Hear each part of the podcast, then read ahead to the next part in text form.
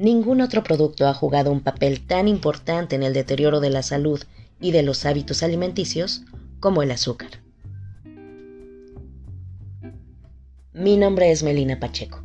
Soy nutrióloga y estoy acompañándoles para decir juntos bye azúcar y hola a tu mejor versión. Esa persona llena de vitalidad, salud y energía que vive dentro de ti. Sean todos bienvenidos.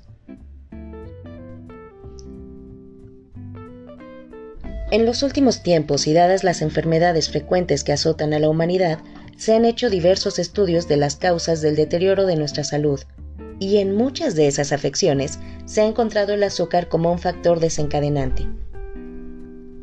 Veamos a grosso modo algunas de las consecuencias del exceso de azúcar. Primero, el consumo de azúcar provoca la segregación de insulina, y demasiada azúcar estimula demasiada segregación de insulina, lo que contribuye al sobrepeso, la obesidad y la diabetes. Por ejemplo, cuando tomamos un refresco, que está hecho en su mayoría por fructuosa, y en promedio contienen 10 cucharadas de azúcar en una botella de 600 mililitros, si llegara al estómago y de ahí pasara a los intestinos sin metabolizar, sería absorbido inmediatamente por la sangre. Podría provocarnos hasta un coma pero gracias a nuestro buen amigo el páncreas, que metaboliza, inhibe y retrasa la absorción del azúcar por el sistema circulatorio, nos salvamos de ello, segregando grandes cantidades de insulina para procesar esa azúcar recién consumida. Sin embargo, cuando abusamos de nuestro amigo páncreas y repetimos esta acción constantemente, como ocurre en México, por cierto, ya que somos los consumidores número uno a nivel mundial de bebidas de refresco, tomando 163 litros por persona al año, haciéndolos parte de nuestra canasta básica. Con este simple dato se entiende por qué nos estamos peleando el primer lugar de obesidad mundial y por qué la primera causa de muerte y enfermedad de nuestro país es la diabetes, ¿o no? Pero retomando, un consumo constante de refresco con esas bruscas y altas subidas en sus niveles de insulina afecta al organismo a largo plazo, desarrollando obesidad, enfermedades metabólicas, crónicas del corazón, diabetes y cáncer. Y en este punto es importante señalar que la obesidad y la diabetes provocadas por el sobreconsumo de azúcar son las causantes principales también del desarrollo de la disfunción cognitiva y la enfermedad de Alzheimer. También el azúcar causa la pérdida de importantes minerales en el cuerpo. El delicado balance de minerales en el organismo se ve afectado por la ingesta de unas cuantas cucharadas, dejando vulnerable al cuerpo ante diversos virus y bacterias, provocando malnutrición y deficiencias de elementos imprescindibles para la salud, como el ácido fólico, calcio, hierro, vitamina A y C. En el caso del calcio, pudiendo ocasionar osteoporosis.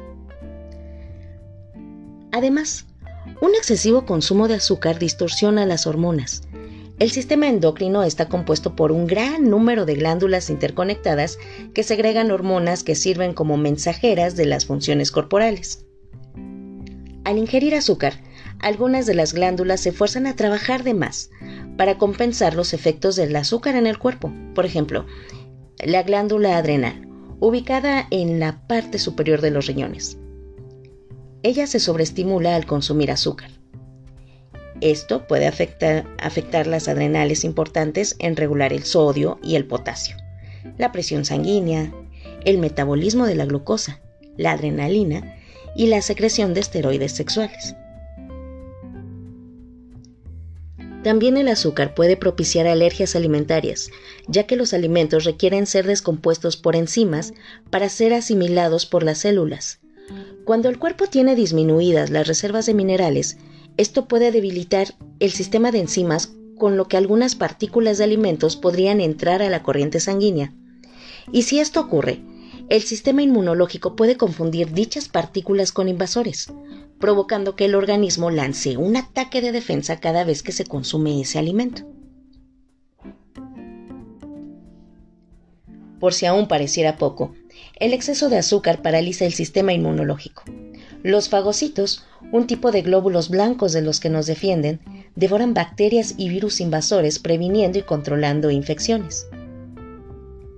Pero, en estudios recientes se ha encontrado que el número de organismos digeridos por los fagocitos disminuye dramáticamente durante más de 6 horas después de ingerir azúcar. Pero aún no terminamos. ¿Por qué altas concentraciones de azúcar en el sistema circulatorio causan daños permanentes a las estructuras moleculares de las proteínas? Que una vez dañadas, pueden provocar enfermedades crónicas degenerativas. Y la lista continúa, porque el azúcar incrementa el riesgo de cáncer.